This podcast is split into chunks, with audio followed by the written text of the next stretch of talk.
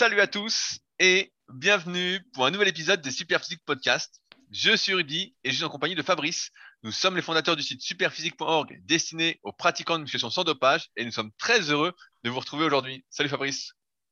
Salut Rudy, bonjour à tous. Alors, pour ceux qui nous découvrent aujourd'hui, on va rapidement se présenter. Comme j'ai dit en introduction, on est les fondateurs du site superphysique.org qu'on a créé en 2009 pour répondre à la problématique qu'on rencontrait, à savoir qu'est-ce qu'il faut faire quand on est un pratiquant naturel de musculation, désireux de progresser, étant donné que si vous ne le savez pas encore, la musculation est un milieu gangréné par le dopage. Et donc à partir de là, ben, on a développé énormément de choses, on a été pionniers sur pas mal de sujets. On a été par exemple les tout premiers à filmer euh, les exercices en vidéo. Avant nous, c'était surtout en photo où il y avait des petits gifs. On a été les premiers à faire des vidéos sur YouTube d'articles où on donnait des conseils en vidéo. Euh, ça me peut faire sourire aujourd'hui vu que tout le monde le fait, mais à l'époque, il y avait que nous. Et d'ailleurs, Fabrice m'avait lâchement abandonné pour cette première vidéo. Donc, je m'en souviens très bien, qui est encore disponible sur notre chaîne YouTube. Et puis, de fil en aiguille, donc, on a développé vraiment beaucoup, beaucoup de projets, dont notre marque de compléments alimentaires, toujours dans cette optique de longévité, de santé. Donc, Superphysique Nutrition, qui est disponible sur superphysique.org, avec notamment des oméga, des oméga 3 de la meilleure qualité possible, euh, un super multivitamine qui s'appelle Super Vitamine, mais qui est vraiment euh, l'un des tops disponibles sur le marché, d'après nous, encore une fois, euh, ou encore des compléments pour les articulations, des protéines végétales bio, où on est un peu, j'ai envie de dire, les leaders sur le marché actuellement, étant donné que euh, Fabrice, si vous ne le savez pas, est vegan et donc a besoin de prendre des protéines en poudre végétale pour atteindre son quota de protéines, sinon il est en catabolisme. Euh, on a également une application SP Training sur laquelle on travaille beaucoup actuellement, donc disponible sur les stores. Il y a d'ailleurs eu normalement la mise à jour iOS. Donc si vous êtes sur iPhone, au moment où vous écoutez ce podcast-là, donc, euh, n'hésitez pas à la télécharger, elle est gratuite et elle reprend en grande partie notre méthodologie d'entraînement. Comme je dis rapidement, c'est un coach dans votre poche pour euh, presque rien, d'une part une manière gratuite et il une partie payante, mais vraiment euh, qui est donnée à mon sens et elle est donnée parce qu'on essaye d'aider un maximum de personnes avec. Donc, c'est pour ça qu'elle est accessible. On a également dans la vraie vie le Super Physique Gym, donc ma salle de musculation à proximité d'Annecy, qui est une salle un peu différente avec une ambiance plutôt club. Donc, on est loin des salles commerciales. Donc, si vous êtes sur Annecy, vous cherchez quelque chose, n'hésitez pas à me contacter. Il y a tous les liens pour nous contacter directement dans la description de l'épisode. On a également la Villa Superphysique qui vous accueille si vous cherchez un endroit où loger pour quelques jours sur Annecy. Donc, pareil, n'hésitez pas à me contacter. Euh, c'est là où je vis et c'est là où on va partager de super moments, aller s'entraîner, devenir énorme. Euh, plus euh, personnellement, Fabrice a son propre site de musculation, musculation-alter.fr, sur lequel il propose sa méthode de musculation minimaliste avec Alter à domicile, euh, donc s'appelle du même nom. Et vous pouvez retrouver également plein d'articles sur euh, la prise de muscle, les exercices, ce qu'il faut faire, ce qu'il ne faut pas faire.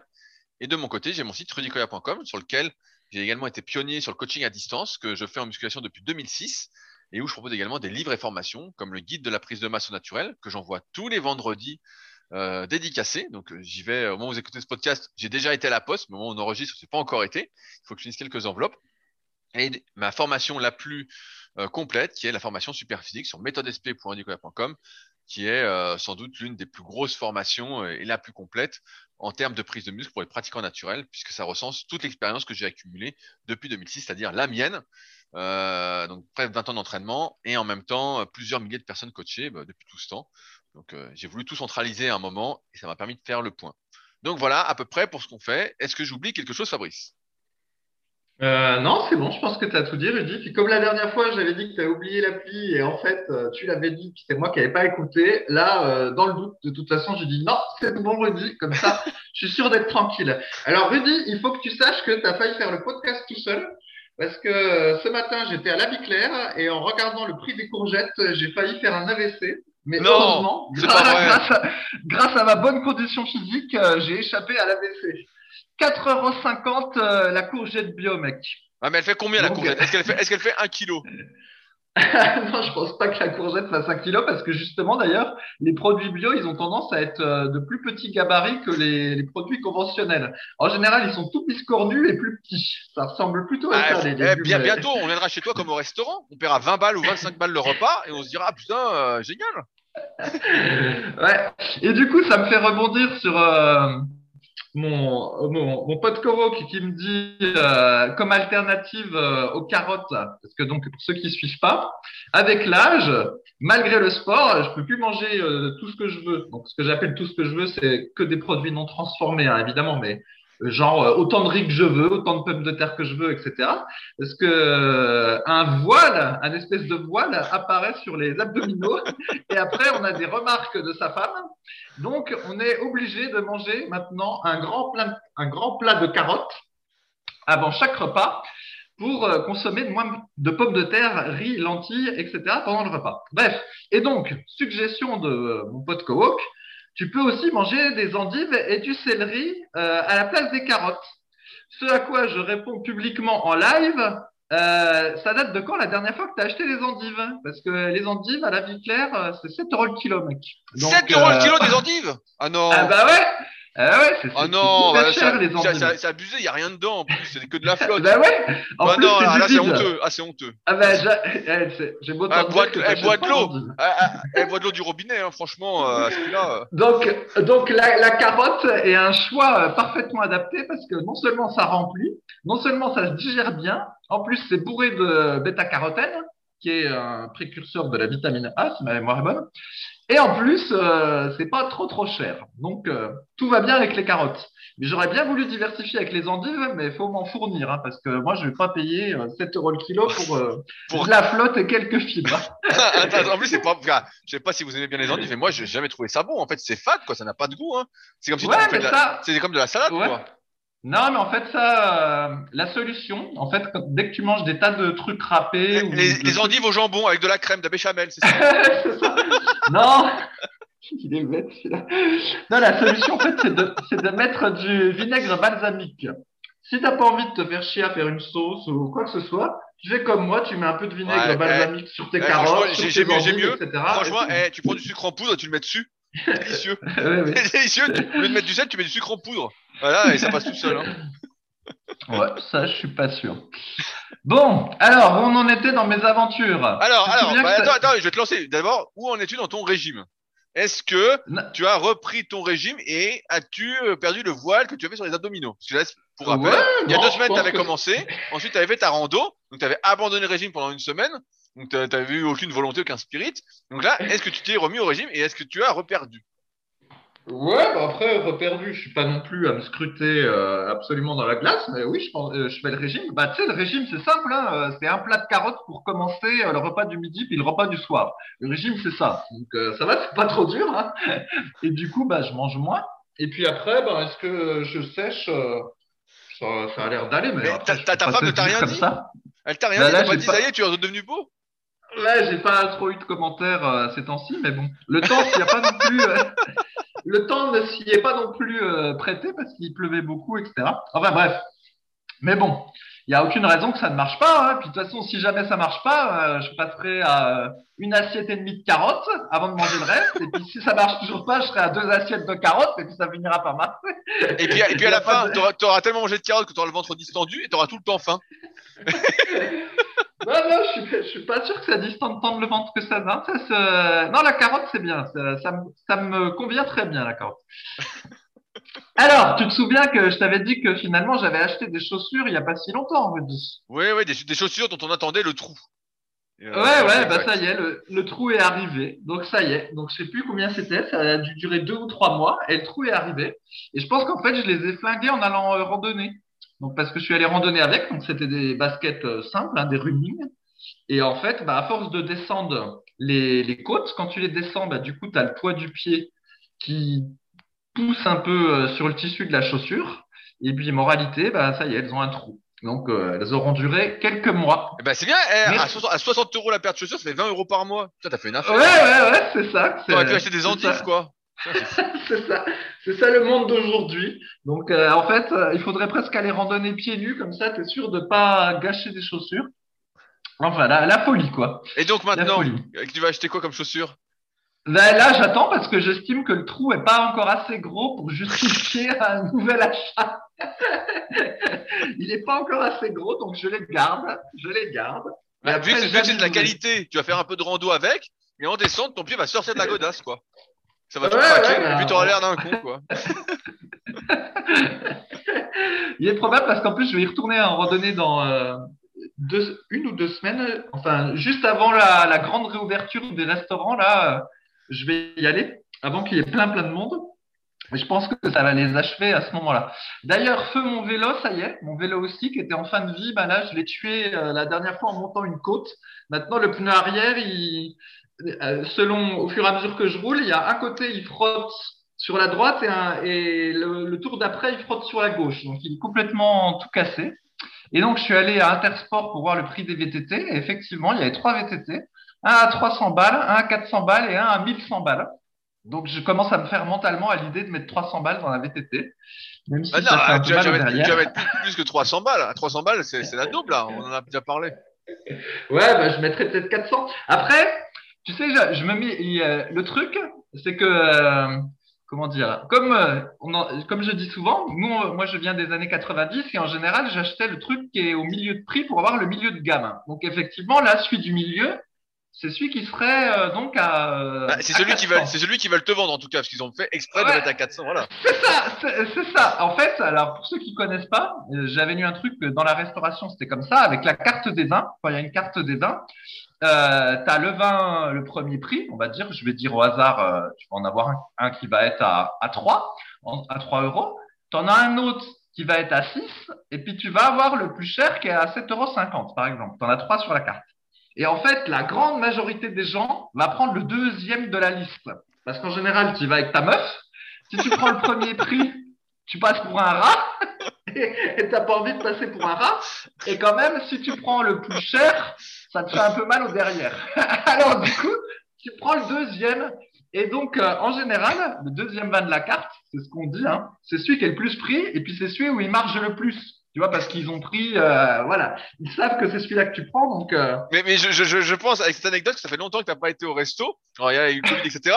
Parce que je pense pas qu'il y ait une bouteille de vin à 3 euros au resto. Ouais, ouais, je, je, pense que ça démarre pas en dessous déjà de 10-15 euros et encore avec de la chance, quoi. Ouais, parce qu'en fait, je, je connais pas les prix des, bouteilles parce que je prends à la coupe, moi. Donc, euh, mais bref. Oh là là, euh, voilà. Ah, bah, le prince, ah, monsieur est prince. je prends la, souvent, je prends la coupe. Donc, bref. Mais tout ça, mais la règle doit s'appliquer que ce soit la coupe ou la bouteille, c'est toujours la même chose. En général, c'est le deuxième qui est le plus acheté, puis sur lequel les gens, les, les restaurateurs font leur bon, alors, et donc, tu achètes quoi ce vélo je t'achète quoi ah bah, 400 ça, euros. Ça se, trouve, ça se trouve avec ce vélo, c'est pareil. En fait, c'est pas celui à 400 qu'il faut acheter, c'est celui à 300 et celui à 400, c'est le piège. Donc bon, on va voir. Et eh ben, j'attends. Faut que psychologiquement ça fasse son chemin, mais ça devrait aller assez vite vu que le mien est mort. Donc euh, comme là, j'en ai plus et qu'après il faut que je fasse tous mes déplacements en voiture euh, et que je déteste ça, et eh ben ça va peut-être me faire passer à l'action. Bah surtout si surtout si tu prends la bagnole et que tu pollues, alors là, on t'a toi. Hein. Euh, ouais, bah, c'est surtout que ça. Bah, le truc, c'est que dès que tu prends la voiture, en fait, tu perds du temps qui aurait pu être utilisé entre guillemets pour faire du sport si tu avais pris ton vélo. C'est un peu du, du gâchis. Oh là Alors, où j'en suis dans ma dans ma petite liste? Eh ben, ah, sinon... vas-y, vas-y, je te laisse euh, conclure. Je te laisse continuer. J'étais un bien heureux hier matin, figure-toi, parce que c'était mon entraînement haut du corps. Et en fait, euh, ma femme n'était pas là. Et donc, d'habitude, je mets un casque sur les oreilles pour éviter de trop faire du bruit, tu vois, quand je m'entraîne. Il y a longtemps, j'utilisais la chaîne IFI, mais euh, bah voilà, là, je le fais, je le faisais plus pour pas faire de bruit dans la maison. Et là, comme elle n'était pas là, j'ai remis la chaîne IFI et sur la chaîne IFI, il y avait des musiques que je n'avais pas sur mon baladeur MP3, tu vois. Et et du coup, j'ai réécouté... des années, années 90, le gars, le baladeur MP3. Et du coup, j'ai réécouté Rage Against the Machine et Korn, comme euh, j'écoutais dans les années 90 et 2000. Et crois-moi, j'étais heureux, mec. Qu'est-ce qu'on est content quand on fait de la muscu en écoutant de la bonne musique Ah là, j'étais heureux. Ah, c'est sûr, il y a des trucs, qui se des trucs qui se démodent pas. Moi, je mets souvent euh, ah, Linkin, Park, là, c'est plus ma génération. Pareil, tu mets ça pour t'entraîner, tu te dis, putain, euh, c'est bien maintenant, c'est sûr que tu mets la musique, là, tu te dis, putain, il y a que des. de notre avis personnel, il y a que des merdes, quoi. Hein. Franchement, ouais, bah, je sais pas. Tu te dis, putain, bah qu'est-ce que c'est que ça, quoi Ouais, bah là, j'étais content de retrouver euh, Bomb Track là de Red Against the Machine et Killing the Name. Ah là, t'es, heureux quand tu t'entraînes. est-ce que t'as battu tes records grâce à ça? Est-ce que t'as tout, tout cassé? Ouais, battu les records, euh, je ne saurais dire parce que en même temps, j'ai changé aussi la, la, durée des temps de repos, tout ça. ça, C'était une séance un peu plus à l'ancienne, tu sais, avec des temps de repos un peu plus longs, de la bonne musique qui braille, tout ça. J'étais bien heureux. J'étais bien heureux. Et ça finit par un double biceps. Tu t'es regardé, t'as dit, je suis satisfait, c'est bon. Ouais, ouais, ouais, en plus, c'est ça. J'ai fait un double bicep, j'étais assez satisfait. Alors, double bicep avec t-shirt quand même. ah oui, vu, vu que t'es un peu gras pour l'instant, forcément. Après, franchement, euh, je suis allé à la plage euh, un petit peu avant de faire ce podcast. Comme disait l'autre, euh... attends, c'est quoi la phrase? Quand je me regarde, je me désole. Quand je me compare, je me console.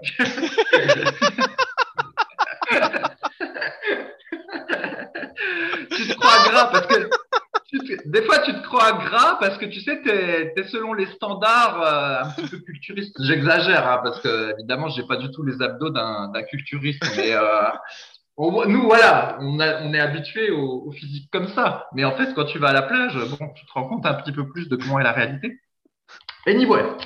Alors sinon, je continue le test pour vous de faire comme Dorian Yates et de faire du curl concentré en premier exercice de ma séance de biceps qui comporte donc deux exercices, le curl concentré et le curl pupitre.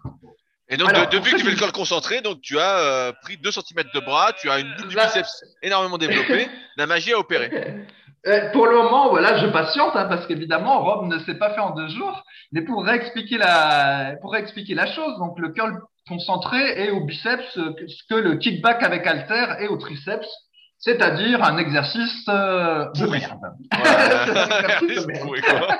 un exercice pourri, parce qu'en fait, euh, voilà, dans la comment dire, dans le, au niveau de l'effet de levier, l'effort est maximum quand le muscle est complètement raccourci. Alors ça, du coup, ça nous brûle, ça nous brûle le muscle, on a l'impression qu'il travaille, mais en réalité, en termes d'efficacité pour prendre du muscle, euh, c'est complètement inefficace parce que normalement, il faut faire exactement l'inverse. Il faut plutôt que le muscle soit légèrement étiré quand il y a la tension maximum. Et c'est ça qui est très efficace pour stimuler euh, la croissance du muscle. Et c'est pour ça que normalement, pour les biceps, c'est plutôt le curl incliné le meilleur exercice et le curl concentré le pire.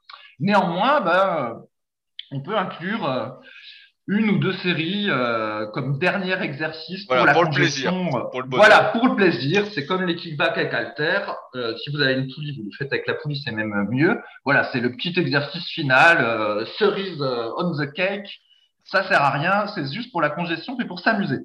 Mais néanmoins, euh, moi, il y a un gros poster de Dorian Yates dans ma salle d'entraînement à domicile et euh, je voue un espèce de culte à Dorian Yates, peut-être d'ailleurs euh, pas mérité, je, je sais pas. En fait, euh, des fois, je suis un peu ambigu sur le personnage, parce qu'il a quand même commencé à se, à se doper très tôt, mais en même temps, bah, tout le monde se dopait à son époque. Puis voilà, c'est comme ça chez les culturistes pro, et il avait quand même une, une abnégation assez importante. Donc en ce sens, voilà, il peut servir de modèle. Et bref, et lui, bah, il a toujours dit euh, que pendant de nombreuses années, il commençait ses entraînements de biceps par du curl concentré.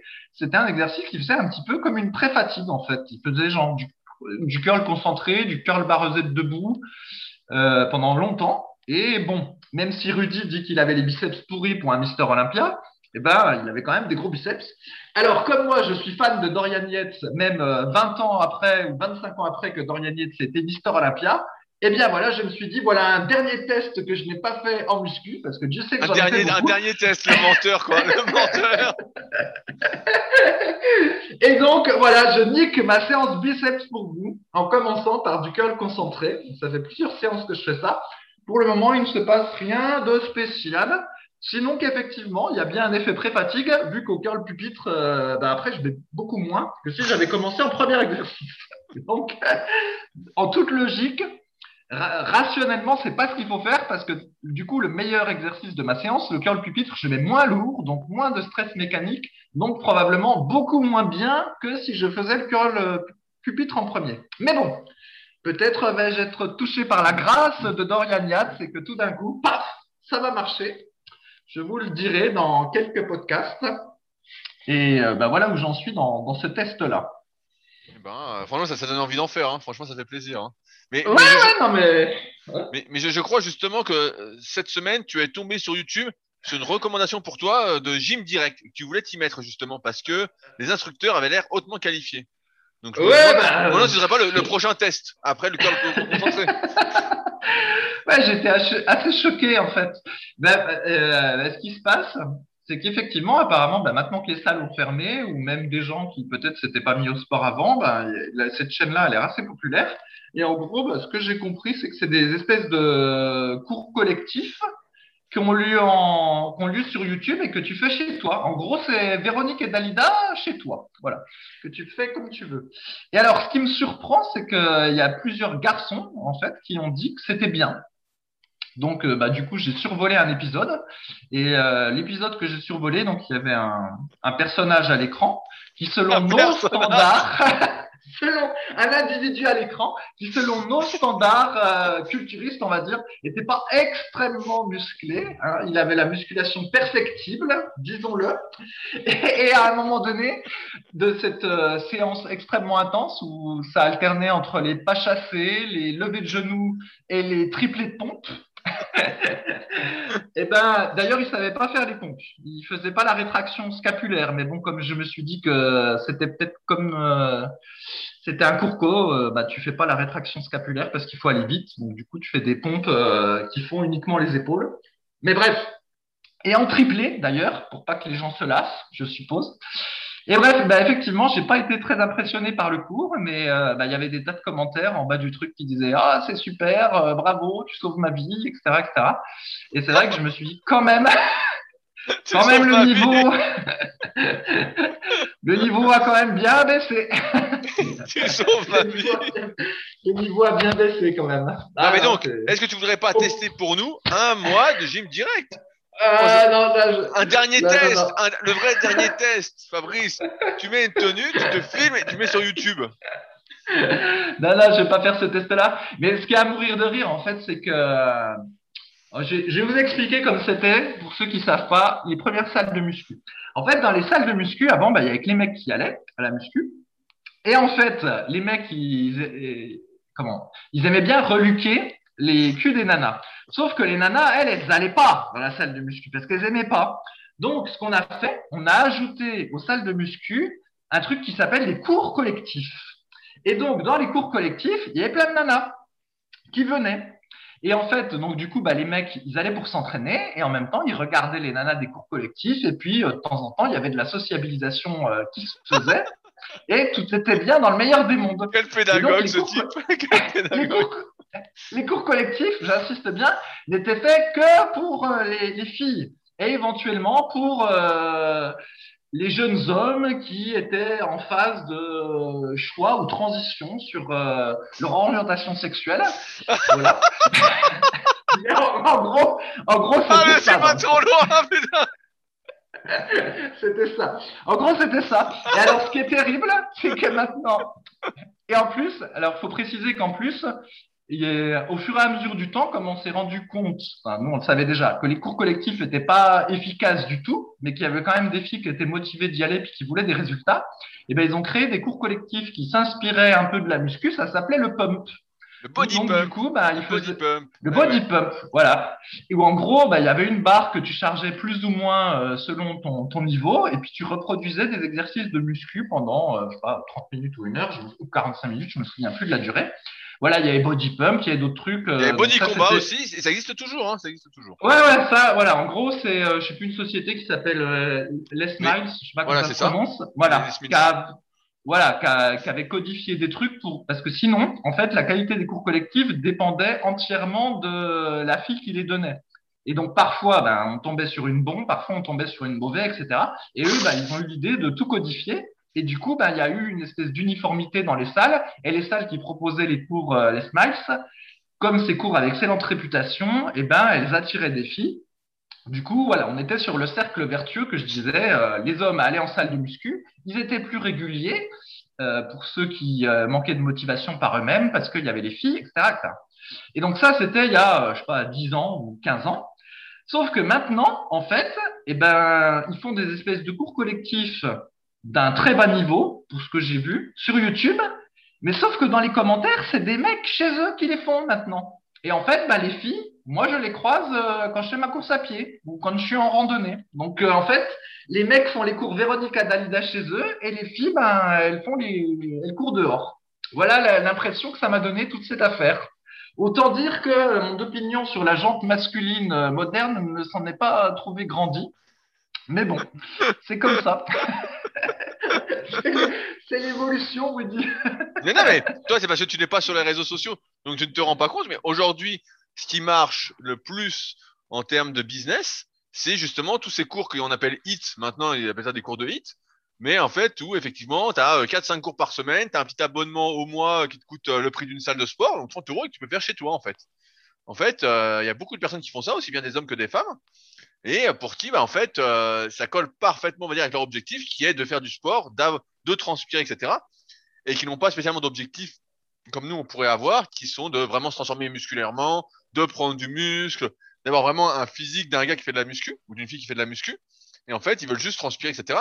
Et c'est un truc qui est guidé. Donc en fait, il n'y a pas à réfléchir, il y a juste à suivre. Alors que si tu fais de la course à pied, ok, tu vas courir, mais bon, quel chemin tu fais, tu vois, tu encore un peu de réflexion. Alors que là, tout est mâché et euh, ça marche du tonnerre, hein. franchement. Euh, on en, voit partout, hein. ça sort sans arrêt. Euh, programme de ceci, programme de cela. J'ai plus les noms en tête, mais vraiment, tu as des filles qui ont un million d'abonnés qui ne font que ça, en fait. Hein. Donc, c'est le, nouveau sport à, la mode, si on peut appeler ça, je sais pas, un sport. Ouais, ouais, bon, bah, ma foi, tant, mieux, tant mieux pour ceux qui font ou qui s'y mettent, mais c'est vrai que c'est rigolo de voir euh, comme ça a évolué, parce qu'avant, euh, ceux qui faisaient les cours collectifs, c'était les filles, mais bon, ça a changé. Ça a changé, Rudy. Eh oui, ça a changé. Non, mais c'est sûr, comme on disait un peu avant le podcast, comme la musculation s'est démocratisée, entre guillemets, que tout le monde veut faire de la muscu, etc., nous, quand on a commencé, moi, je me souviens au début des années 2000 sur les forums, t'avais que des types archi motivés, quoi. T'avais que des types, euh, ils se prenaient la tête, ouais, quel ex on fait. Enfin bon, c'était vraiment des trucs. Euh, je me souviens, tout le monde s'entraînait, tout le monde se dépouillait. Tout le monde, tout le monde voulait se dépouiller, en tout cas. Et euh, ce qui s'est passé, c'est comme ça s'est démocratisé, bah, de plus en plus de personnes ont voulu en faire, et maintenant, bah, il y a plein de personnes, en fait, là, on va parler ça de la muscu, mais qui veulent faire de la muscu juste pour dire on fait de la muscu, pour faire un peu de sport. Et en soi, bah, c'est très bien que les gens se bougent, tout ça, mais c'est sûr qu'on est loin de euh, ce que c'était au début, c'est-à-dire une activité de, marginaux. Moi, j'aimais bien ce truc-là, justement, quand c'était un peu sec. Maintenant, tout le monde fait de la muscu. Il y a, très peu de personnes euh, autour de la trentaine qui font pas, qui, disent qu'ils vont pas en salle de sport ou qui font pas de sport, quoi. Donc, euh, après, entre ce qu'ils disent et ce qu'ils font, il y a un monde. Mais c'est vrai que tout a, bien, tout a évolué. Et je sais pas si c'est pour le meilleur ou pour le pire je, vous laisse euh, décider de ce qu'il en est. Mais non, mais en fait, c'est ce que je t'expliquais en début de podcast, Rudy, c'est que j'ai pris conscience de quelque chose. C'est qu'en fait, nous, on a pensé qu'il y avait de plus en plus de gens qui faisaient de la musculation, mais en fait, c'est pas vrai. De la musculation normale, on va dire, de manière sérieuse, comme on voyait les choses dans les années 2000, en fait, il y a peut-être pas tant de pas plus ou moins de pratiquants euh, très très sérieux comme il y avait dans les années 2000 qu'il n'y en a aujourd'hui. Mais par contre, il y a plus de gens qui vont dans les salles de musculation ou qui font un petit peu de culture physique chez eux. Mais la musculation comme nous on aime en fait, eh ben il y a finalement c'est peut-être toujours aussi marginal en fait. Il y en a. mais alors comment on appelle la pratique qu'on fait nous? On appelle ça la musculation marginale pour se distinguer des autres. Bah, ouais, je, sais, sais, pas comment il faut faire. Bah oui. Faut, trouver un nom. Faut trouver un nom parce que moi, j'ai, faut pas dire que je fais de la muscu quoi. Tout le monde fait de la muscu, euh, ça va, ça va pas. C'est ça. Puis en plus, même moi, je peux pas trop jouer les, les mal alpha parce qu'avant, je pouvais dire, euh, bah, je fais du squat arrière, etc. J'ai des grosses cuisses, euh, je suis un guerrier. Mais comme là, bah, voilà, je fais des exercices en plus de muscu qui sont, je dirais, moins mal alpha qu'avant moi-même, tu vois, ça se trouve, est-ce que je peux encore me, me mettre dans la catégorie des vrais ah de musculation, tu vois bah, Il y a ça aussi. Ça, hein. ça, ça, va finir en course sur gym direct, hein, c'est sûr. Hein. bah ouais. Est-ce que voilà, est-ce que quelqu'un qui ne fait pas, par exemple, de rowing buste penché, est-ce qu'il a encore le droit de dire qu'il fait de la muscu? Je ne sais pas, je ne sais pas. pas tant, tant, que tu fais un double biceps en fin de séance, je pense que tu fais de la muscu. là, ça veut dire que tu as, encore euh, le, spirit euh, narcissique, quoi. Euh, ouais, ouais. le spirit narcissique, puis tant que tu t'entraînes les cuisses aussi. Voilà, faut entraîner les cuisses pour montrer que tu as encore les crocs et faire des doubles biceps pour montrer que tu es encore le, comment dire, ton propre sculpteur. Voilà. Oh là là, quel artiste, quel artiste. propre sculpteur. Et puis, puis voilà. Ah bah c'est bien. Alors sinon, si vous êtes encore avec nous après euh, ce pélogue de Fabrice, dans ces podcasts, on répond généralement aux questions qui sont posées sur les forums superphysiques. On essaie de répondre au maximum de questions dans l'heure impartie qu'on y consacre. Et euh, donc je rappelle que les forums superphysiques, pour ceux qui ne le savent pas, bah, c'est les derniers vrais forums de musculation. Il y a pas mal d'animations, il y a plein de questions tous les jours. Donc je sélectionne quelques questions qui m'intéressent particulièrement pour ces podcasts. Euh, et je voulais commencer par une question qui m'a interpellé. C'est une question de Scart qui va pouvoir, qui va nous permettre de rebondir sur pas mal de choses. Donc, il dit Lors de ma dernière séance aux élévations latérales, j'ai fait 4 séries de 27 répétitions à 6,5 kg. Sur la dernière série, j'ai fait un rest pause à la 18e répétition, puis à la 23e, et ensuite j'ai marqué une seconde de pause en bas pour les répétitions 24, 25, 26 et 27. Je trouvais avoir beaucoup forcé. Preuve étant que l'exercice d'après, je n'ai pas réussi à atteindre le nombre de répétitions que je fais d'habitude. Aujourd'hui, nouvelle séance d'épaule. Avec l'application SP Training, j'ai donc relancé un cycle au lieu de suivre, d'après mes notations, le cycle que me proposait l'application SP Training. De là, j'entre 27 répétitions à 6,5 kg, pensant que l'appli allait me proposer de partir à 15. Euh, or, et donc l'appli lui dit de repartir plus bas que là où il avait commencé son cycle. Et donc, il se demande, dans ces questions, il y a deux questions, c'est y a-t-il un moyen de juger pour savoir si le respose est de trop? Je m'explique. J'essaie toujours de ne pas reposer avant la 20e répétition, comme je l'ai entendu en podcast, mais comment ne pas en faire trop Car si je respose à chaque répétition, dans ce cas oui, je peux même réussir 4 x 40 à 6,5 kg, mais la série durera 3 minutes. Deuxième question, comment se donner une note à la fin de la série Car une note de 8 avec respose ne semble pas avoir d'intérêt. Sinon, il suffit de faire plus de respose et la note sera toujours de 8. Troisième question, ai-je fait le bon choix sur le fait de forcer le cycle ou aurais-je dû repartir à 6 kg Puisqu'au finalement, il a préféré repartir à 4 x 15 à 7 plutôt que de repartir à 6 kg comme l'application euh, lui disait. Alors, Fabrice, est-ce que tu veux commencer ou est-ce que j'écarte Oh non, non, je vois bien que c'est une question sur mesure pour toi, Rudy. Alors, des élévations latérales, une trentaine de reps, plein de rest pause, l'application. Alors, ça, si c'est pas pour Rudy, je sais pas pour qui c'est. Alors, vas-y, mon.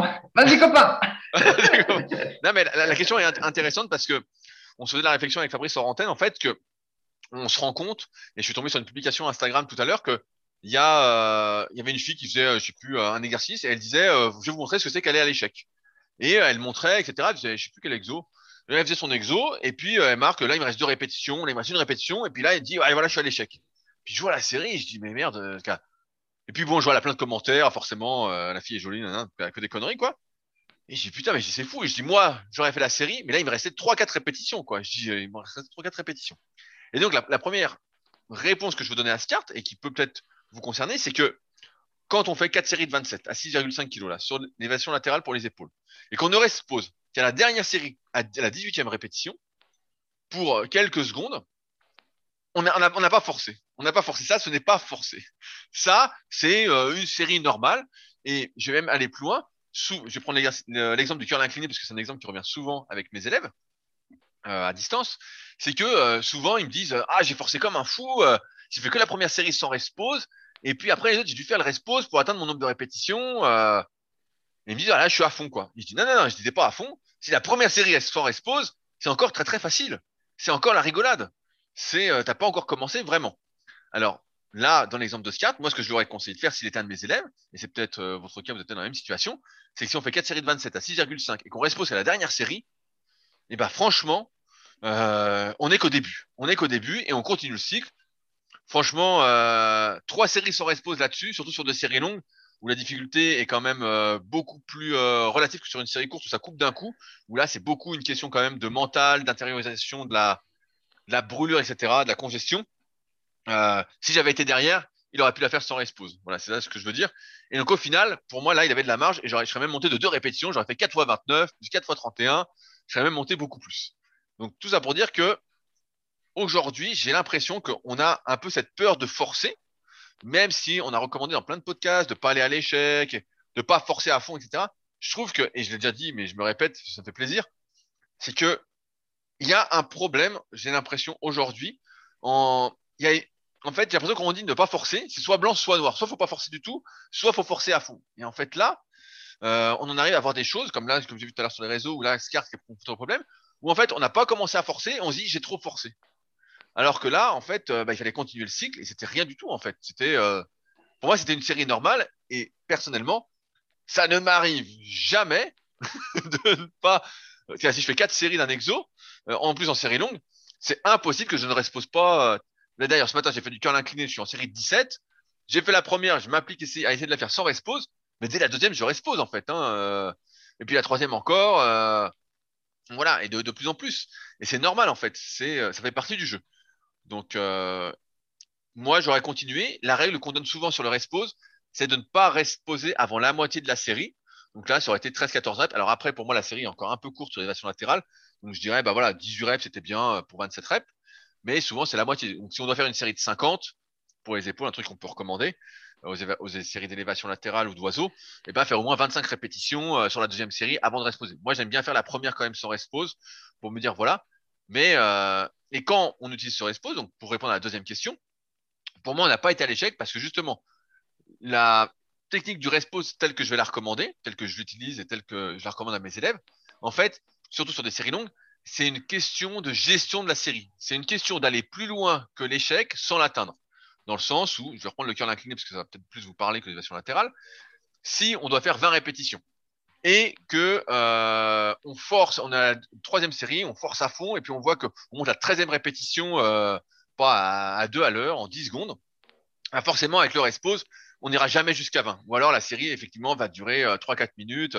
Ça, ça, ça va être une série impossible, on va dégrader la technique, ça va être dégueulasse. Maintenant, si au lieu d'être dans ce truc de vouloir forcer à fond avant d'utiliser Respose, là, je vais reprendre un exemple, ben, on s'était arrêté à 10 répétitions, on avait pris 3-4 secondes, on en avait refait 2, 3-4 secondes, on en avait refait 2, etc.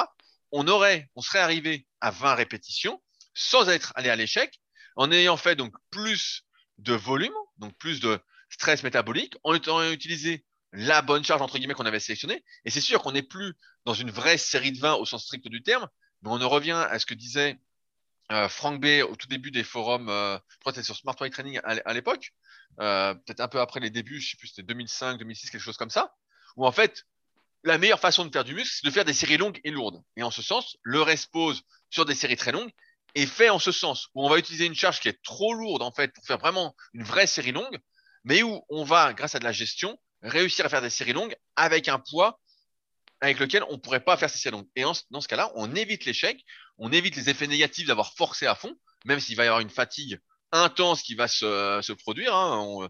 il y a peu de chances de ne pas avoir de courbature en utilisant ça. Mais voilà. Et euh, la dernière question, est-ce que j'ai fait le bon choix de forcer sur, le de forcer le cycle où j'aurais dû repartir à 6 kg Mais en fait, tu aurais dû continuer. En fait, euh, tout simplement, il faut vraiment pas avoir peur de forcer. Aujourd'hui, j'ai l'impression qu'il y a cette peur de forcer mais forcément, parce que moi, je vois sur les réseaux, comme j'y suis euh, une fois par jour pour mettre mon article que j'écris ou que j'ai retravaillé, etc., pour essayer d'apporter un peu de plus-value, d'apporter de la valeur, du moins à, mes yeux. Et ben en fait, je vois que des conneries. Je vois que des conneries. Et je me dis, mais en fait, euh, et c'est la conclusion à laquelle j'arrive, il n'y a plus personne qui s'entraîne. Il n'y a plus personne qui s'entraîne pour de vrai parce que j'ai, comme on disait à, l'instant, nous, c'était un, une activité de, de marginaux où en fait, on forçait tous, etc même si on n'avait pas forcément à l'échec. Et aujourd'hui, j'ai l'impression que dès qu'on force un petit peu, bah, euh, c'est l'échec, c'est la fin. Euh, alors qu'on on est qu'au début, en fait. C'est le début de la série. C'est le, début de l'entraînement. On n'a pas commencé. Et à s'arrêter trop tôt, mais en fait, qu'est-ce qu'on fait? Bah, On fait rien. On fait, un peu d'exercice. Ça me rappelle une interview justement de Mike Menzer qui était dans, euh, le guide pratique numéro 5 du bodybuilding de Jean Texé. Euh, qui était super et où justement il expliquait que euh, les bon il exagère un petit peu mais il disait voilà il voyait des gens faire 20 séries pour les pecs 20 séries pour le dos etc il disait les gars progressent plus. Et donc quand je les vois au début je leur dis bah on va réduire le volume d'entraînement par deux. Mais on va forcer plus à chaque série. Et il disait voilà les gars euh, progressent beaucoup plus etc alors lui il voulait vraiment amener à l'échec entre guillemets un peu extrême hein, avec des séries dégressives avec des répétitions forcées. C'était beaucoup sur machine. Donc on peut en discuter aussi mais et il avait raison. En fait, on en arrive aujourd'hui à ne plus vraiment, on va dire, euh, s'entraîner pour prendre du muscle. Du moins, c'est ce que j'ai l'impression. Et c'est pour ça qu'il y a peu de personnes qui arrivent à se développer finalement. Euh, mais juste à faire de l'exercice physique. On est là pour faire de l'exercice physique et plus pour progresser. Et c'est ce qui fait que beaucoup de personnes, en fait, j'ai l'impression ne progressent pas. Et je le vois beaucoup dans les personnes qui vont pour être coachées, ou des fois, ça fait bah, 10 ans qu'elles s'entraînent. Mais en fait, ça fait 10 ans qu'elles font un peu de sport, en fait, qu'elles font pas vraiment l'activité. Et je le vois sur les vidéos. Justement, bah, c'est un des, trucs sur lesquels euh, je me répète souvent, où mes élèves me font des vidéos des exercices, parce que je, corrige un peu tous les exercices pour qu'on soit bien d'accord déjà sur la technique d'exécution. Et au fur et à mesure, je leur fais filmer pour voir si quand on monte les poids, tout va bien. Et où on peut me dire, voilà, je suis, euh, à fond, je suis RPE 9, je suis RPE 10, je suis à fond, je suis à fond. Puis quand je vois la vidéo, je dis non, je dis là, pour moi, de manière subjective, c'est toujours subjectif, es, euh, si j'étais derrière, euh, t'en fais 3-4 de plus. Je dis voilà, t'en fais 3-4 de plus. Et c'est vrai qu'on j'ai l'impression qu'on a perdu ce truc-là de, de forcer. Et dès qu'on force un petit peu, on se dit ah ça y est, je suis à fond, euh, je peux pas. Euh. alors que euh, pas du tout, on est très très loin de forcer. Et là, quand je suis tombé tout à l'heure sur Instagram, ça m'a fait dire, je dis putain, mais c'est vraiment ça. il n'y a plus personne, j'exagère un peu, mais qui s'entraîne pour de vrai. Et euh, c'est ça qui est fou, quoi. On a perdu ce truc-là, ce spirit, mais en même temps, euh, c'est un style du tout confort, donc je dérive un peu, mais euh, ou se sortir les doigts, euh, c'est devenu euh, compliqué, donc forcément, c'est difficile quand on n'est pas doué de se développer sans se sortir les doigts. ça, ça n'existe pas, sauf voilà, si on est un super chinois, comme je dis souvent. Mais là, Start, tu aurais dû continuer ton cycle, faire 29 répétitions, puis 31, et au lieu de monter de une en une, tu peux m'accélérer. En fait, là, Là, c'était pas suffisant. Et la série n'aurait pas duré 3 minutes parce que si tu prends, tu gères bien ta série, je, finis là-dessus, après je passe la parole à Fabrice tu aurais fait 4 x 40 à 6,5 kg en gérant bien tes dernières séries et finalement tu aurais pris 3 euh, à 5 secondes pour tes respos, tu as réussi à faire 3-4 reps à chaque fois. Finalement, la série n'aurait pas été très longue et tu t'en serais bien sorti. Mais euh, peut-être que tu faisais l'erreur de resposer une fois que tu avais été à l'échec, mais en même temps, j'ai rarement vu des personnes réussir vraiment à aller à l'échec aux élévations latérales. Euh, en général, on s'arrête bien avant. c'est un peu comme pour les cuisses, j'ai l'impression que les épaules et les séries d'élévation, on n'est jamais vraiment à l'échec. Donc, donc voilà, Fabrice, à toi de jouer. Oui, alors bah, je voudrais juste recontextualiser. Là, avec tes histoires de rest-pause, en fait, tu as cité les deux exercices sur lesquels euh, le rest-pause avait vraiment un intérêt parce que sur la plupart des autres exercices, en fait, le rest-pause, euh, ça marche pas très bien. Ouais, j'aime bien, la, j'aime bien la presse. La presse sur les, en ce moment, je fais des séries de 20, j'aime bien, c'est du rest-pause. C'est du rest-pause à, à, moitié, quoi, où t'attends 2-3 euh, secondes en haut quand t'es carbonisé, quoi.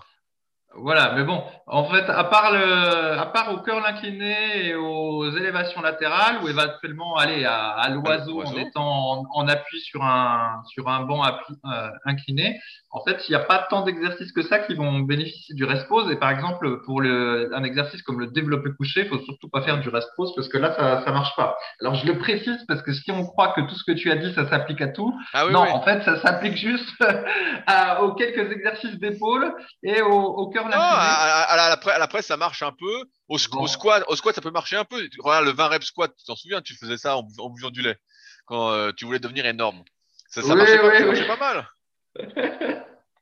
Oui, oui, oui, oui. Euh, alors après, comme toi, euh, pour le rest effectivement, je pense qu'il faut pas, il faut faire au moins la moitié de ses reps. Et puis moi, je pense qu'il faut pas rest poser plus, plus de trois fois. Sinon, comme il dit, en fait, quand tu arrives sur la fin, tu fais, euh, tu peux faire une rep par rep et puis ça dure trop longtemps, mais au, final, euh, ça c'est pas, c'est pas très pertinent. Donc moi, je pense qu'il faut pas dépasser trois fois de rest pause. Et puis sinon, bah, par exemple, le curl pupitre que je fais beaucoup, ben effectivement, on peut soit rest poser, mais moi j'aime pas trop. Je trouve que le curl pupitre se, se, prête plus à des répétitions un petit peu trichées quand ça commence à devenir difficile. Alors ce que j'appelle tricher, c'est euh, on, on, se penche un peu en avant puis un petit peu en arrière. En fait, on va céder un peu de l'élan. Et puis, ben, aussi, des fois, on peut remonter un peu le coude sur le banc, ou des fois, le coude peut euh, se lever de 1 cm du banc. Enfin bon, si vous avez l'habitude de l'exercice, vous saurez trouver la bonne technique de triche. Mais voilà, sur le plus titre, moi, je préfère euh, tricher. Mais il y en a qui préfèrent faire du, du rest pause. Mais voilà, tout ça, en général, ça concerne des exercices d'isolation avec les exercices polyarticulaires comme le développé couché ou le, rowing euh, à la barre ou le rowing à un bras. Tous ces exercices comme là, comme ça, en général, ces, ces techniques-là, euh, ça, ça, ça, marche pas très bien. Ou alors, on, on, va se blesser si on se met à tricher. Typiquement, développé couché, on peut, il y a plusieurs manières de tricher. On pourrait, donc il y a, il y a plusieurs, on va prendre le développé couché pour être le contre-exemple de tout ce que tu as dit, Rudy. Voilà. Alors, au développé couché, si on veut, on pourrait faire un rest pause, genre en tenant la barre à bout de bras en haut et en verrouillant les coudes. Donc du coup, on n'aurait pas trop de tension. On se repose un petit peu, puis après, hop, on refait deux reps. Et ensuite, on remet à nouveau la barre en haut, bras, enfin, on garde les bras verrouillés. Et hop, et on doit pouvoir, avec un peu de chance, refaire encore deux reps. Et moralité, on aura grappillé un petit peu, mais sauf que ça, bah, ça marche pas très bien et en plus, euh, c'est stressant pour les articulations et c'est stressant nerveusement. À la place de verrouiller la barre, euh, en, de verrouiller la barre sur l'articulation, on pourrait s'amuser à la reposer à chaque fois. Mais ça, c'est euh, complètement épuisant, en fait. Et en plus de la déraquer et de la re-raquer, c'est fatigant. Donc, ça, on a vu que ça, ça marchait pas non plus, ce, ce type de rest pause au développé couché. Alors après, on pourrait imaginer de tricher. Alors, comment on peut tricher tout seul au développé couché? On peut essayer de faire euh, rebondir un petit peu la barre sur la poitrine. Ça, parfois, ça permet de gagner une ou deux reps, c'est-à-dire que les deux dernières, on va les rebondir, on va utiliser la, comment ça s'appelle, l'énergie élastique, où en bas du mouvement, on accélère à toute vitesse la descente, on rebondit sur la cage et on repart le plus vite qu'on peut en explosif. Et, là, on arrive à grappiller euh, une ou deux reps, mais bon, bah, vous voyez tout de suite où sont les problèmes. Déjà, bah, il y a la barre qui rebondit sur la poitrine, et puis bah, au niveau des articulations, c'est pas pas terrible, mais c'est une technique de triche. Et l'autre technique de triche, c'est euh, d'augmenter la cambrure. Donc ça, ben, vous rapprochez les, si vous êtes pied au sol, ce qu'on recommande, à la place de mettre les pieds euh, relativement loin de la barre, et eh ben, vous les rapprochez le plus possible de votre tête, les pieds, et vous rapprochez le plus possible le fessier, vos fessiers, vos fesses de votre poitrine en forçant la cambrure. Et du coup, bah là, vous transformez le développé couché en développé décliné. Et euh, bah, du coup, vous pouvez gagner une ou deux reps. Et puis, ben, si vous êtes en cours de mouvement, vous pouvez aussi décoller les fesses du banc et euh, gagner aussi une ou deux reps. Et puis Rudy, oui, il avait l'habitude, mais il me dira que c'est pas de la triche, que c'était juste une histoire de confort. Lui, il, décollait la tête, c'est-à-dire oui, plutôt d'avoir la tête qui restait sur le banc, il décollait la tête. Alors il disait qu'il faisait ça parce qu'il manquait de souplesse au niveau du oui, pectoral ou je sais pas quoi. Alors que pour moi, ouais, pour moi ça déjà c'était une petite forme de triche. Mais bon, ce c'était pas une triche qui portait à conséquence. Mais voilà, là c'est pour dire que tout ce que je viens de dire, c'est le parfait contre-exemple de ce qu'il faut faire, parce que c'est du rest pause qui marche pas et de la triche qui euh, qui va vous niquer de partout puis qui est pas productif pour le développé couché. Et en fait, voilà, pour les exercices polyarticulaires comme le développé couché, eh ben faut quand même prendre avec des pincettes ce que Rudy a dit, c'est-à-dire qu'il faut bien être explosif sur le mouvement, mais il faut pas forcer au-delà de ce qu'on peut forcer parce que c'est contre-productif. C'est différent des exercices d'isolation. Alors après, comment savoir si on a forcé ou pas forcé, Rudy euh, vu que maintenant les gens ne forcent plus. Eh ben, il, faut, il, faut, se filmer et puis tu regardes ce que ça donne. Si tu ne montes pas ta dernière répétition en 10 secondes, en tremblant dans tous les sens, etc., c'est que tu n'as pas forcé. T'as pas forcé oh, Ouais, alors moi j'ai une autre idée. Alors déjà, si tu peux écouter la radio en t'entraînant, c'est que tu forces pas. Si tu peux écouter ce podcast en t'entraînant, c'est que tu ne forces pas. Si tu peux tapoter sur ton téléphone entre les séries, c'est que tu ne forces pas parce que tu n'es pas concentré. Et si tu es silencieux quand tu t'entraînes, c'est que tu ne forces pas. J'avais oublié que tu beuglais. J'avais oublié ça. Ah bah ouais, ah non mais si, si tu gueules pas un peu pendant ta séance, au moins sur quelques séries, c'est que c'est que c'est pas possible. Parce qu'en fait, euh, souvent quand on va expirer fort, ça aide. Enfin, quand on fait un effort intense, on a tendance à un moment donné à expirer fort et rapidement. Et de mes quand je faisais du karaté, donc on appelait ça le kiai. Euh, ah oui, je me souviens du, kiai quand tu faisais le coup de poing là. C'est ça, et ben parce qu'en fait, c'est ce qui se passe, c'est que ce qu'on remarque, c'est que en expirant euh, fort et rapidement, et ben c'est plus facile si en même temps tu cries. Voilà, c'est un peu. Est-ce que, tu peux nous le faire en, en, comment c'était? Non, non, non, non. Est-ce que tu peux, faire le, le kiai pour voir? Euh, Non, non, non, pas, tu fais pas le kiai comme ça, c'est une insulte. Est-ce que, que, tu cries kiai pendant l'entraînement? Kiai non, non, d'ailleurs, en plus, c'est même pas forcément ça qu'on crie. En gros, l'idée, c'est d'expirer, d'expirer rapidement et fortement. Et il se trouve que c'est plus facile à faire quand tu cries. Bah, est-ce que tu as, un cri de guerre alors? Est-ce que tu as un cri de guerre que non, tu non. Euh... Et il va me laisser finir ce boulet. Et donc, et donc avec la muscu, pour moi, c'est exactement pareil. Euh, il y, a, y, a, des fois, en fait, où tu gueules parce qu'en fait, ça t'aide, euh, ça, ça, aide la respiration. Et donc, effectivement, si, si tu gueules pas, ben, c'est qu'il y a un truc qui va pas, quoi. C'est et ne, ne, me dis pas que toi-même tu ne gueules jamais pendant tes séries, Rudy. C'est pas possible d'inspirer doucement et d'expirer doucement sans gueuler ah pendant les moi, séries. Moi, moi, je, je crie sur des rimasses. Après, à, la presse en série de 20, là, je commence à forcer en ce moment là. Là, je, je lâche un peu des cris. Mais, euh, mais sinon, sur le reste, euh, voilà, les bras, non. Euh, sur, ah le, bon sur, sur, sur, le dos, non, sur le dos. Parce que tu vois, sur le rowing planche, si je crie, je m'affaisse. Parce qu'il faut que je tire en inspirant, tu vois. Oui, oui, oui. Donc, donc si, si, je crie, c'est mort. Traction, tu vois, sur le dos, je peux pas parce que sinon, ça me, je peux plus sortir la cage, quoi. Donc, c'est mort. Euh, biceps, bah non, j'ai pas besoin pour l'instant, je suis pas encore à fond. Les pecs, bah là, j'essaie de remonter au coucher, donc autant dire que j'utilise des charges de rigolo pour moi, donc euh, c'est plus de la technique, retrouver mon couloir. Mais à la, aux cuisses, aux cuisses, oui, à la presse, euh, Après, là, je commence à devenir tout rouge et tout, donc euh... le, Bon, le, bah, le est bienvenu. quoi. voilà. Et ben en tout cas, si euh, tous vos entraînements, y compris ceux de cuisse, euh, jamais vous gueulez un peu, effectivement, c'est qu'il y, a il y a quelque chose qui va pas. Oui, moi, moi, je me souviens de ma, de ma première salle, quand on forçait ou même quand je faisais des gros exos, etc. C'est sûr qu'avant ça, tu te conditionnes, tu gueules un coup et puis tu y vas, quoi. Tu vois, t'es vraiment, tu te mets, je vais pas dire dans un état de transe, mais vraiment, tu te conditionnes à réussir. Et euh, c'est vrai que ça, ça, ça, ça manque, quoi. Des fois, je vois euh, certains de mes élèves, euh, je vais pas les citer, mais tu vois, ils vont sur le banc. Je vois, ils, ils mettent la vidéo, ils vont sur le banc de manière molle et puis ils font l'exo. Puis je dis, je dis direct, ça va pas. Je dis, attends, tu es en train de faire une série, tu filmes. Putain, en plus, euh, tu devrais limite courir sur le banc, sauter sur le banc, genre tase, et puis hop, tu vas à fond, quoi.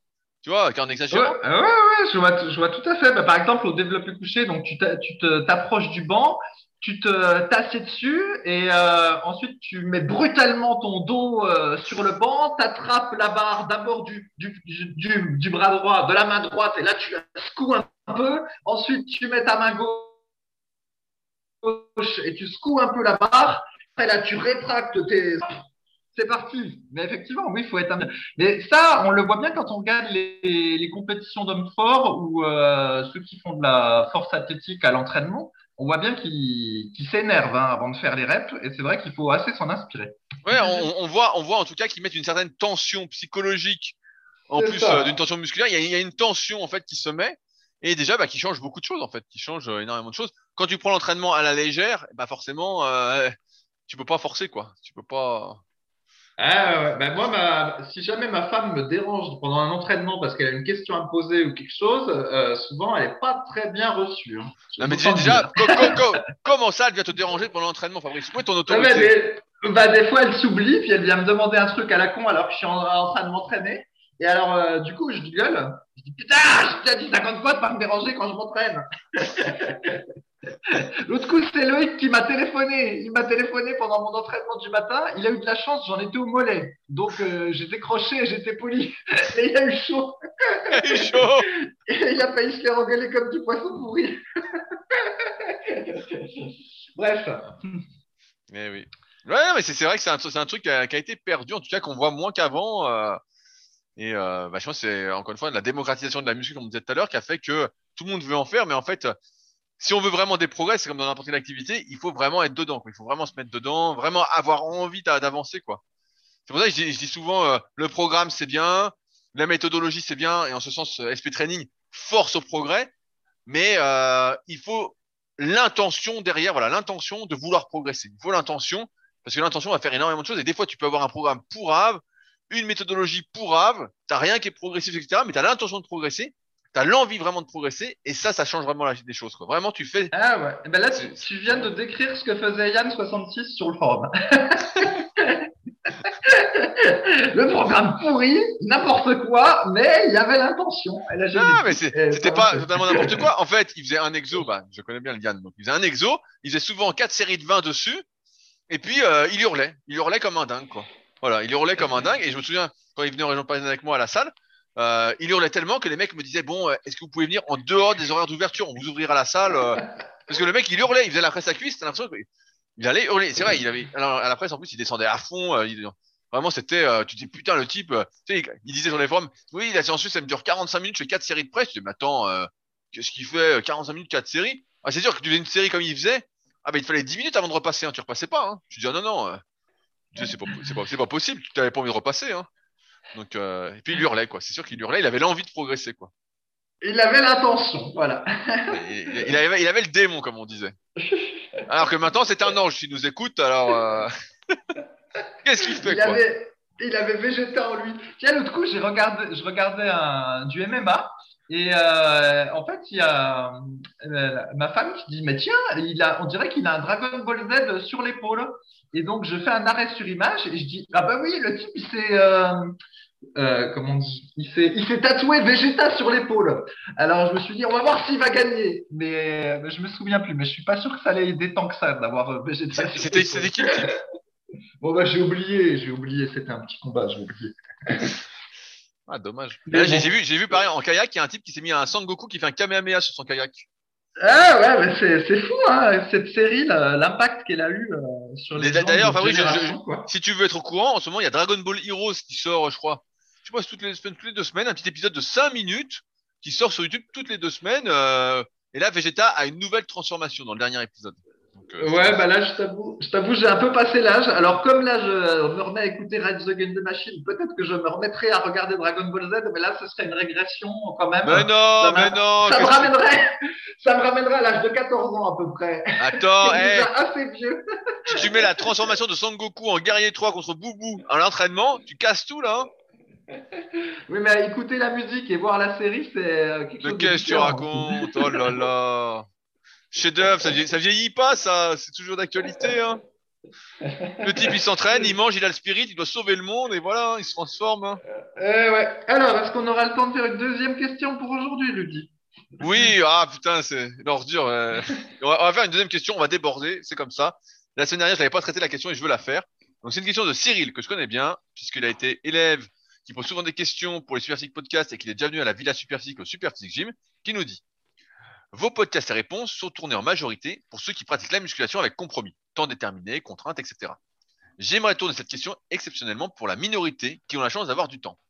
Comment peut-on optimiser ces entraînements avec la possibilité de s'entraîner plus souvent? Je prends mon cas pour exemple. Je m'entraîne à 6 heures en salle, mes séances peuvent durer jusqu'à 2h30 et j'ai la possibilité de m'entraîner 5 à 6 fois dans la semaine. Je comptais profiter de cette possibilité pour entraîner chaque jour un groupe musculaire, ce qui me permettrait d'éviter le compromis du choix du muscle à prioriser dans la séance, mais aussi d'en profiter pour répartir à la semaine du gainage, du cardio, une séance prioritaire sur les abdos. Y a-t-il une façon particulière d'optimiser la semaine dans l'objectif de prendre du muscle? Quels sont les avantages et inconvénients à s'entraîner 6 jours sur 7 Quelle erreur ne faudrait surtout pas faire? Conseilleriez-vous de vous entraîner plus souvent pour ceux qui le peuvent? Merci pour vos podcasts. Donc je, vais répondre parce que comme je connais un peu Cyril, je vais, euh, je vais pouvoir faire une réponse un peu plus personnalisée. Peut-être que certains se posent aussi la question. Déjà, la, la première chose, c'est que s'entraîner à 6 heures du matin, c'est pas l'idéal. Donc si on a du temps et qu'on a vraiment l'envie de progresser, et ben Cyril, à 2h30, je te dis, dors une heure de plus. Dors une heure de plus parce que même si tout est déjà une question d'habitude en termes, si on dit que tout est une question d'habitude en termes d'horaire pour être en forme, etc., il n'empêche qu'à 6 heures du mat, c'est pas l'idéal pour être en forme, pour faire les séances les plus productives possibles. Donc déjà, dors un peu plus. Deuxièmement, on est toujours, à partir d'un certain niveau, obligé de prioriser son entraînement.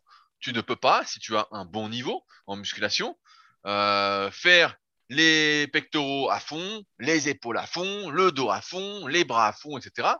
Euh, même si tu peux travailler 6 jours sur 7, parce que quand tu vas forcer vraiment beaucoup sur les bras, plus tu progresses, plus tu veux progresser, plus il va falloir forcer, plus il va falloir euh, avoir l'intention de progresser, donc plus tu vas devoir forcer, entre guillemets, et plus ça va impacter les autres entraînements. Donc dans tous les cas, tu vas être obligé de faire des compromis et de choisir des muscles à prioriser. Souvent, on réfléchit, on réfléchit dans ce cas-là par des muscles un peu agonistes. Donc si on force à fond sur les pecs, on va faire les épaules par exemple en léger et puis les triceps en léger. Et puis euh, si on fait le dos euh, super lourd, on force à fond, on va faire les biceps en léger. On va donc faire des compromis en fonction bah, de ce qu'on souhaite travailler en priorité. Donc ça, c'est la deuxième chose. On est obligé de prioriser parce que on a, euh, comme disait Michael Gundil, j'aime bien ce qu'il disait là-dessus, c'est tu as 100 points pour t'entraîner. Et si tu tu peux pas forcer partout au bout d'un moment, tu es obligé de prioriser. Si tu fais un gros entraînement dos, je vais dire une connerie, ça te prend peut-être 40 points. Un gros entraînement pec, ça te prend peut-être 30 ou 35 points. Et donc tu vois bien qu'il te reste pas grand-chose pour la suite. Donc ça, c'est deuxième point. Euh, et donc après, est-ce que on prendrait plus de muscles comme ça euh, pour ceux qui ont plus de temps, etc. J'ai envie de dire en fait que te connaissant Cyril et euh, connaissant entre guillemets, je vais me permettre la plupart de ceux qui nous écoutent aujourd'hui, c'est que si tu souhaites progresser à fond, bah, la meilleure chose à faire, et euh, je le dis, souvent, euh, des, fois j'ai des personnes qui me contactent qui veulent progresser à fond, etc. Et euh, qui ont un bon niveau, et je leur dis bah on va discuter, on va parler de, euh, je leur parle de leur vie autour. Je dis quelle est votre, quelle est ta vie? Je dis est-ce que tu as une femme? On me dit oui. Bah je dis voilà déjà quitte ta femme. Je dis deuxièmement t'as des enfants? Oui. Bah je dis quoi? Donc j'ai des trucs un, peu bruts, hein, mais pour bien comprendre. Je dis bah voilà les enfants euh, fini aussi. Je dis t'as un travail? Bah je dis arrête tout de suite, prends une année sabbatique. Et en fait il y a un moment, si vraiment on veut tout optimiser et continuer à progresser, eh ben, il faut s'enlever toute contrainte, mais absolument toute contrainte, qui ne sont pas perçues comme des contraintes. Hein. J'ai été un peu brut, mais qui ne sont pas comme des contraintes, mais qui vont impacter la progression en musculation. Dans le sens où, quand on a autre chose en tête que son entraînement, comme ça peut être le cas, euh... moi je me souviens quand j'avais 20 ans, c'est quelle année ouais 2006-2007 là quand j'ai fait les compétitions de bodybuilding je n'avais que ça en tête je travaillais je venais de lancer mon activité de coach en ligne donc euh, ça débutait euh, et je ne pensais qu'à ça. Parfois je pouvais m'entraîner deux fois par jour mais je me levais le matin je regardais les vidéos de pro j'allais m'entraîner je ne pensais qu'à ça je faisais une petite sieste j'y retournais. Voilà c'était l'entraînement l'entraînement l'entraînement. Et là je n'avais zéro contrainte. J'habitais chez mes parents euh, je mangeais je dormais je m'entraînais euh, je faisais un peu de forum. Tout était tourné pour ça. Et c'était pas donc tu vois Cyril comparativement à toi qui a un boulot. D'ailleurs, n'hésite pas à m'écrire pour savoir où ça en est ton projet dont tu m'avais parlé. J'ai vu des trucs en corrélation avec ce que tu voulais faire. On pourra en parler. en fait, même si tu n'as pas de contrainte de temps, tu en as finalement parce que tu dois t'entraîner à 6 heures du mat.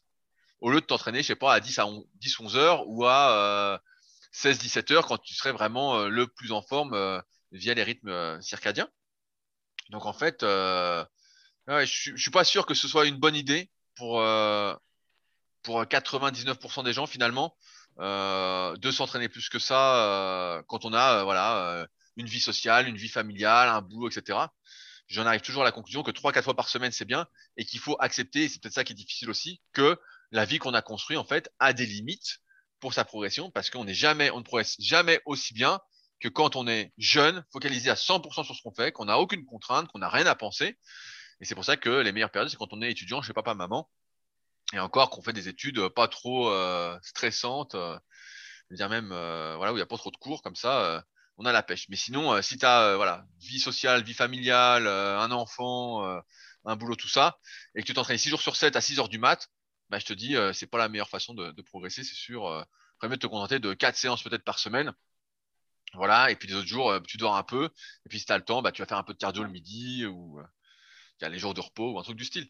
Mais euh, ouais, ouais, c'est pas. Euh, en fait. Euh, et, et c'est pour ça aussi que c'est intéressant. C'est pas parce que euh, tu as plus de temps pour t'entraîner que ça va être mieux. Parce que, voilà, comme je disais, tu as plein de contraintes autour, tu as plein de trucs qui te prennent la tête.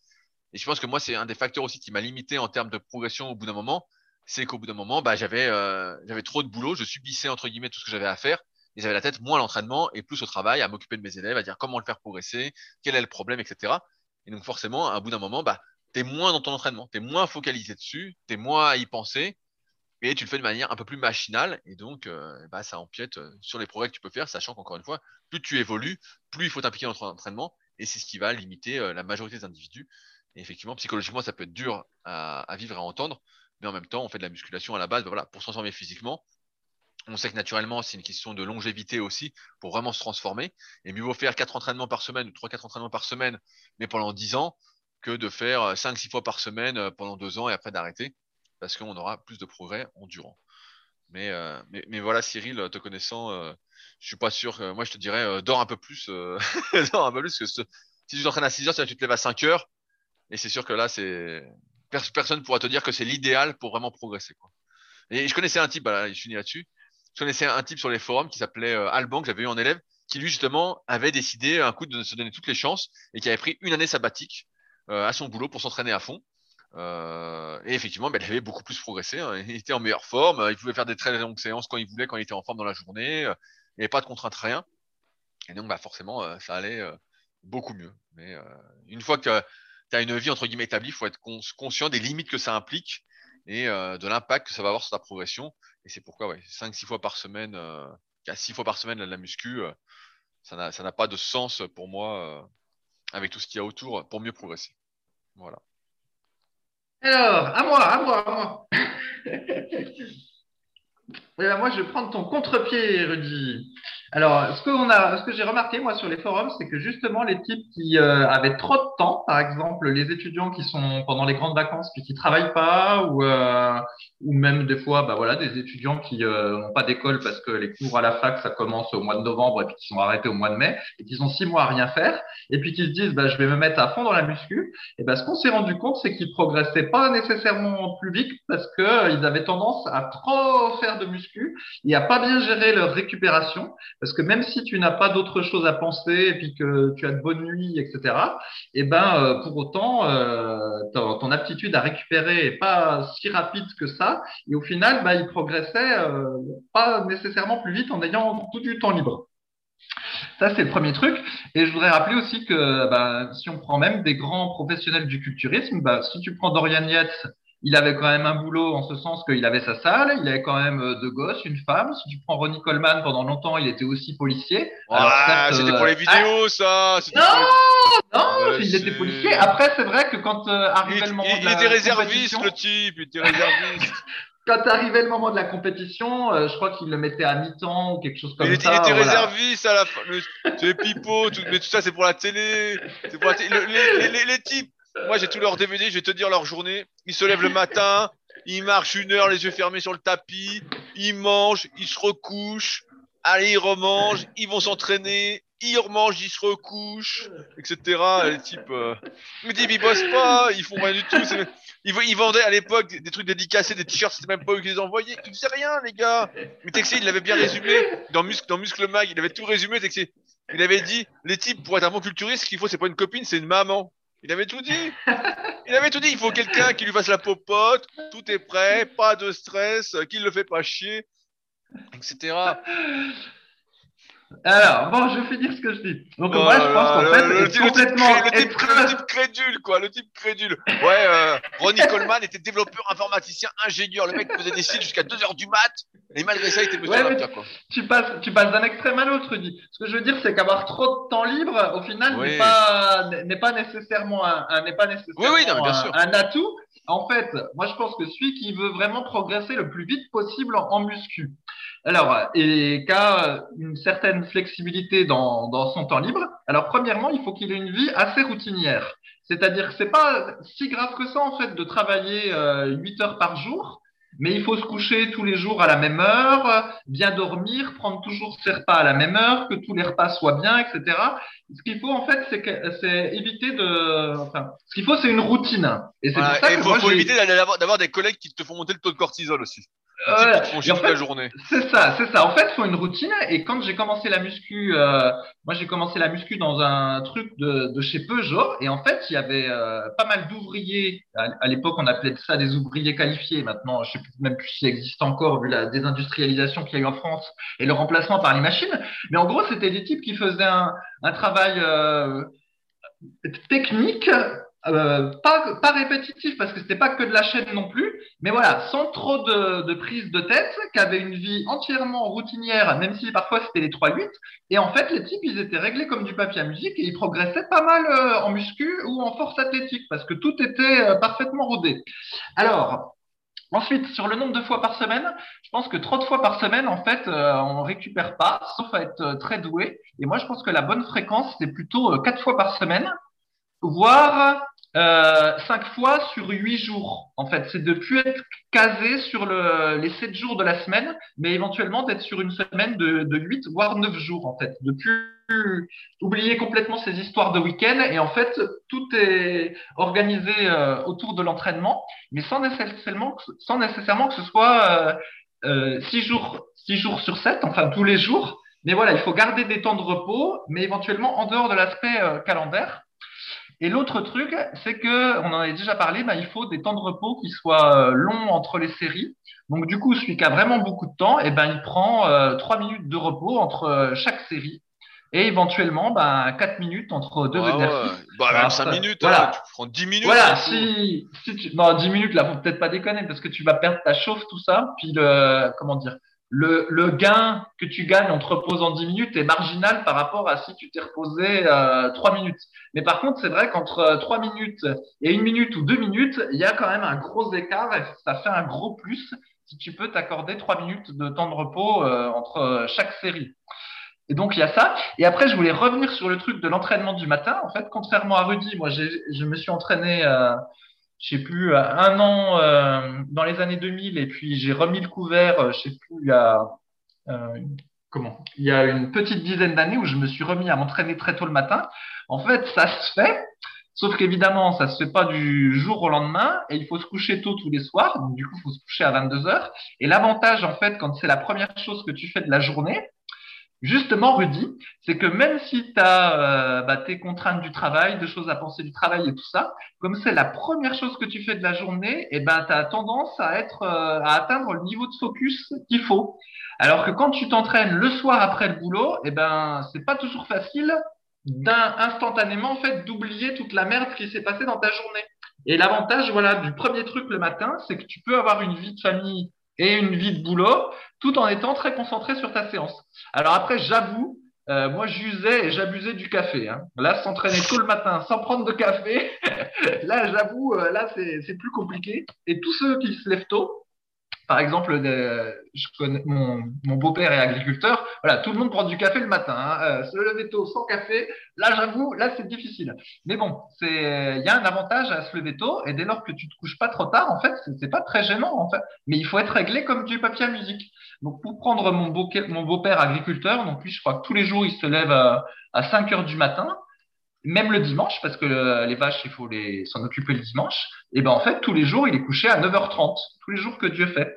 Et ce dont je m'étais aperçu, contrairement à ce que tu as expliqué, c'est qu'il faut mieux se lever tous les jours à 6 heures, mais être hyper régulier, que se lever un jour à 6 heures, et puis le lendemain, bah, comme tu t'entraînes pas, tu te lèves un petit peu plus tard, et le surlendemain, tu te rentraînes, tu te relèves à 6 heures, et ben ça, j'avais constaté que c'était euh, c'était difficile en fait.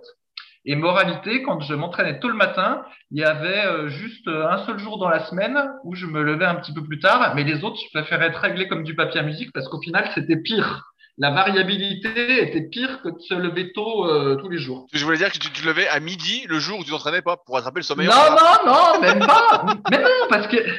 Mais non, bah, en fait, il faut pas que tu crées de sommeil en retard. Donc, en fait, il faut que tu te couches tôt tous les soirs. Et après, t'as pas tant de sommeil que ça euh, en retard, en fait. C'est une, une histoire d'habitude. C'est sûr qu'effectivement, si tu te couches à minuit et que tu te lèves à 6 heures du mat, ou même à 5h30 si tu ta première série commence à, si ton entraînement commence à 6 heures du matin, je pense qu'une demi-heure ça suffit. Mon test, euh, une demi-heure entre le lever et le, le début de l'entraînement, ça va. Euh, c'est sûr que là, c'est sûr que là ça va pas. En plus, il y a un espèce de mythe qui est euh, que on peut être euh, efficace en dormant peu. Donc euh, il y en a plein qui disent ça. Par exemple, même euh, notre président Macron, voilà, il dit il dormirait très peu la nuit parce qu'il n'aurait pas besoin de dormir. Et puis c'est Genre, tu serais un mal alpha parce que tu dors peu la nuit. Oui, oui, c'est le mythe de l'entrepreneur américain qui bosse comme un malade. Ouais, alors ça, c'est de la, ça, c'est de la connerie, ça. Ça, c'est de la connerie. En fait, donc, on a tous besoin, euh, bon, après, ça dépend des gens. Peut-être qu'il y en a qui peuvent tenir avec 6 heures de sommeil, mais la majorité euh, des adultes, c'est plutôt entre 7 et 8 heures. Et en fait, si t'as pas tes 7 ou 8 heures, t'es pas pleinement efficace. Et même euh, pour le coup, alors Jeff Bezos, qui est, euh, il avait dit que lui, ben, il, il, faisait attention à bien dormir la nuit parce qu'il avait expliqué que voilà, un grand dirigeant euh, avait à prendre des décisions importantes. C'était pour ça qu'il était payé. Hein, C'était pour prendre quelques décisions très importantes et pas les foirer. Et que par conséquent, ben, avoir un bon sommeil était important parce que sinon, ben, t'es pas efficace pour prendre les décisions. Et je pense que voilà, il faut bien s'accorder le temps qu'il faut pour dormir et faire croire aux gens qu'on peut être euh, efficace en dormant peu, c'est des conneries. Et d'ailleurs, je me souviens, je sais pas si tu vois qui est Patrick Poivre, d'Arvor. Euh, Bien sûr, PPDA. Voilà. Voilà, le présentateur télé. Et alors, euh, en fait, lui, il écrivait, donc il était présentateur télé, chef de la rédac en plus. Et puis, il écrivait des tas de livres chaque année. Chaque année, il écrivait des livres, le type.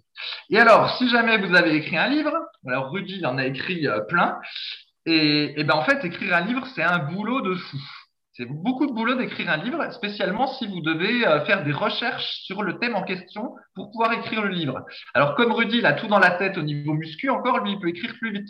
Mais euh, Patrick Porte lui, faisait des fois des biographies sur je sais pas quel type, euh, tout ça. Et en fait, pour faire une biographie, il faut déjà avoir lu des tonnes de livres avant. Donc autant dire que c'est un boulot de fou.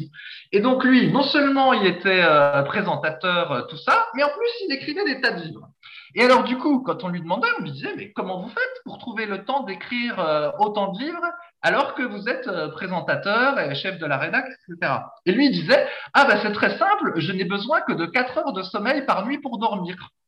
Donc, il te ressort le, mythe habituel. Et puis, en fait, ce qui s'est passé, c'est qu'un jour, il y a eu euh, sur une biographie qu'il était censé avoir écrit, je crois que c'était la biographie d'Hemingway, où en fait, eh ben, il y avait des copier-coller d'un autre livre. Il est copié-collé d'un autre livre. Et alors là, il s'en est sorti en disant qu'en fait, c'est un brouillon qui avait été envoyé à, chez l'éditeur et que l'éditeur avait imprimé le brouillon et pas la version finale. Et du coup, les copier-coller, en fait, c'était des notes qu'il avait prise. Voilà, il s'en est sorti en faisant un blougi boulba, alors qu'en fait, la vérité, c'est que probablement, c'est pas lui qui a écrit aucun de ses bouquins, c'est ce qu'on appelle euh, un nègre, ça peut-être un autre nom maintenant pour pas froisser euh, le nom, que ça faut plus dire. Mais bon, en gros, c'était pas lui qui écrivait les livres, il mettait juste son nom. Mais une fois de plus, l'excuse qui avait été sortie pour justifier qu'il ait le temps de faire tout ça, c'était qu'il dormait peu. Alors qu'en réalité, c'est pas vrai. C'est impossible de dormir peu et d'être euh, productif, en fait. On ne peut pas. Donc euh, voilà, tout ça pour dire que, bref, si ton pote il se lève à 6 heures pour s'entraîner, il n'y a pas de problème, tant qu'il se couche euh, bah, à 10. Voilà. Et là, c'est bon. Ouais, voilà, moi, je dis. moi, j'ai envie de dire, j'ai envie de dire qu'après un bon entraînement, il faut faire une bonne sieste. Donc, euh, si tu t'entraînes vraiment à fond, après c'est la sieste. Ouais. Bah, donc, donc, si tu dois aller bosser, c'est déjà pas bon. Ben, je sais pas, je sais pas, parce que quand je m'entraînais tôt le matin, ça allait, ça allait quand même. En fait, j'étais plutôt frais et dispo pour aller bosser. Donc, euh, ça dépend des fois. Mais c'est vrai, c'est vrai, ouais. C'est vrai qu'aussi que j'avais pas l'entraînement de cuisse. Euh, voilà, c'était pas tout à fait la même chose que l'entraînement de cuisse que toi tu fais. Parce que à l'époque, c'était chez moi. Donc, euh, l'entraînement de cuisse, c'était des séries de squats et des fentes. Bon, c'était pas non plus un truc insurmontable. Là, c'est vrai qu'aujourd'hui, je vois qu'après avoir entraîné les cuisses, euh, je suis quand même un peu dans le dans la fatigue après. J'ai un petit peu de mal. Mais bon, je, sens hein, après après une grosse séance, je sens bon bah je rentre, tu, je bouffe, euh, je bois un peu, etc. Et après j'ai un, un, coup de barre en fait. Tu sens. Euh... C'est ça. Mais bon, tu sais, Rudy, dans la plupart des boulots, t'as pas non plus besoin d'être à 100% de tes capacités pour faire le boulot qu'on te demande. Hein en général, il n'y a pas trop besoin. Voilà, donc moi je suis un petit peu plus positif euh, que ouais, bah, moi, je, moi j'ai la vérité. Euh, Varis, il dit ce que vous voulez entendre. Euh, c'est un politique. Il se présente en politique, le type. Il veut que vous votiez pour lui. J'ai compris tout ça. Non, moi, je vous dis la vérité. Quittez tout et entraînez-vous pour Olympia. J'ai encore d'autres exemples, mais après ils sont plus orientés à force athlétique. Si tu te souviens, dans le quand il y avait l'ancien magazine, il y a eu cinq numéros, la Power Mag, et que Frédéric sûr. Delavier et Françoise Ghibellini ils interviewaient des types euh, d'Europe de l'Est parce qu'en fait. Ah, ils, dit, mais tous dopés comme des malades. Attends, qu'est-ce que tu racontes? Il y, en, il y en avait qui étaient dopés, mais il y en avait, ils paraissaient pas si dopés. Je me souviens qu'il y avait un, un, type énorme qui s'appelait Tibor euh, quelque chose. oui, oui, le mec avait fait, euh, je sais plus combien de soulevés de terre là, ouais. 400 kilos et quelques au soulevé de terre. Et en fait, le type, c'était un, ouvrier. Hein. En fait, le, le type, il s'entraînait trois fois dans la semaine, si ma mémoire est bonne. Le reste du temps, il était à l'usine. Il mangeait bah, comme un power, c'est-à-dire des choses costauds. Et puis, euh, et puis voilà. Puis le... le type, le type, il. pas des carottes râpées avec des endives, hein? Le, type, le type, il progressait. Et voilà. Et je me souviens aussi, là, il y avait un homme fort. Alors, bon, je, désolé, j'ai oublié son nom qui expliquait que lui, en fait, il avait du temps libre en dehors de ses entraînements. Et c'est pour ça que, je sais plus, il avait monté euh, une entreprise, enfin bref. Et il expliquait qu'en fait, l'entraînement pour être un homme fort, ça prenait pas tant de temps que ça. Et du coup, ben, euh, comme il n'avait pas envie de rester chez lui à rien faire, et eh ben, il faisait d'autres trucs euh, en dehors de ses entraînements. Donc c'est bien que c'est possible quand même. Ouais, mais bon, faut un, petit, faut, un peu, faut un petit rythme, quoi. Oui, euh, oui, bah. Voilà, faut, oui, faut un, peu, un petit rythme, hein, faut pas trop se fatiguer. Hein. Ouais, bah c'est sûr que si t'es, je sais pas moi, chirurgien et que tu dois faire une intervention à 8 heures, euh, après avoir entraîné les cuisses, faut faire gaffe de, de pas se côté. Mais bon. mais la plupart du temps, ça gêne pas. Allez, sur ces scènes paroles, on va s'arrêter là pour aujourd'hui. On espère, comme d'habitude, que vous avez passé un agréable moment dans notre compagnie. Si vous avez des questions, n'hésitez pas à utiliser les forums Superphysique, superphysique.org, puis forum. Il y a de l'animation, il y a du monde. Si vous souhaitez soutenir le podcast, ça se passe directement sur les applications de podcast en donnant une note. Euh, J'ai pas regardé cette semaine à combien de notes on était sur euh, l'application podcast d'Apple, puisqu'a priori c'est le, le guide qu'il faut suivre, mais N'hésitez pas si vous avez l'envie de nous soutenir, un petit commentaire, ça fait toujours plaisir. C'est des bonnes ondes.